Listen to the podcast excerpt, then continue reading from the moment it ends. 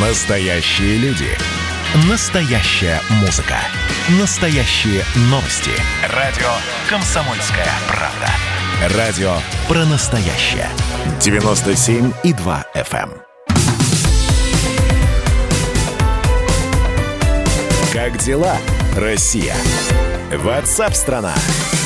А мы пока поговорим о том, что госавтоинспекция будет проводить масштабные рейды по всем регионам России. И согласно заявлениям представителей ГИБДД, основные мероприятия посвятят водителям, которые управляют автомобилями в состоянии алкогольного и наркотического опьянения. Ну и параллельно, параллельно будут смотреть на должников, на э, будут выявлять водителей, которые ездят без документов.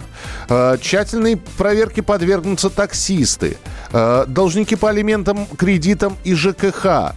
Ну, в общем, так анонсировано масштабное мероприятие, но это же замах такой хороший на рубль. А удар будет тоже на рубль. Вице-президент Национального автомобильного союза Антон Шапарин с нами на прямой связи. Антон, привет. Да, приветствую. Слушай, ну такие э, рейды проводятся регулярно. С, ра- разная составляющая этих рейдов.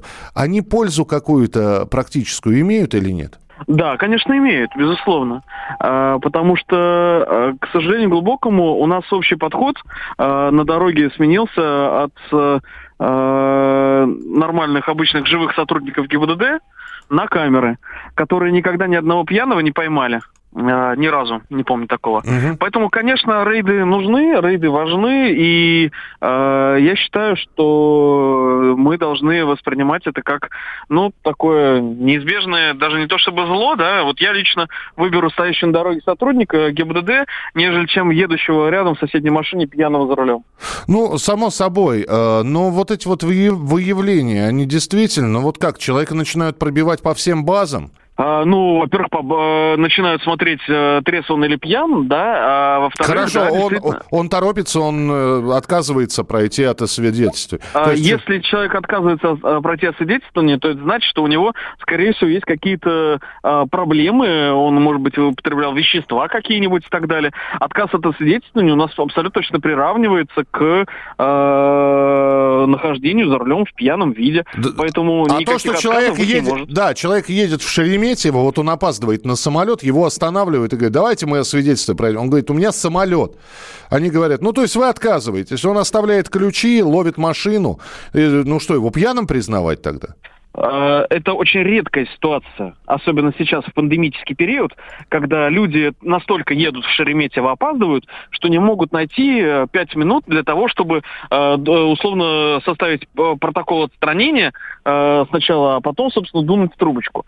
Так что я э, считаю, что, конечно, мы должны э, всячески регламентировать действия сотрудников ГИБДД э, и э, защищать права водителей, но с пьяными за рулем бороться нужно безбожно. Согласен с тобой, но вот здесь пришли сообщения, начинают поступать сообщения, дескать. Видимо, деньги закончились. С намеком, ты понимаешь, с каким намеком, зачем этот Конечно, понимаю. рейд А, проводится. А, Понимаете, в чем дело? А, В рамках рейдов как раз-таки сбор денег не осуществляется.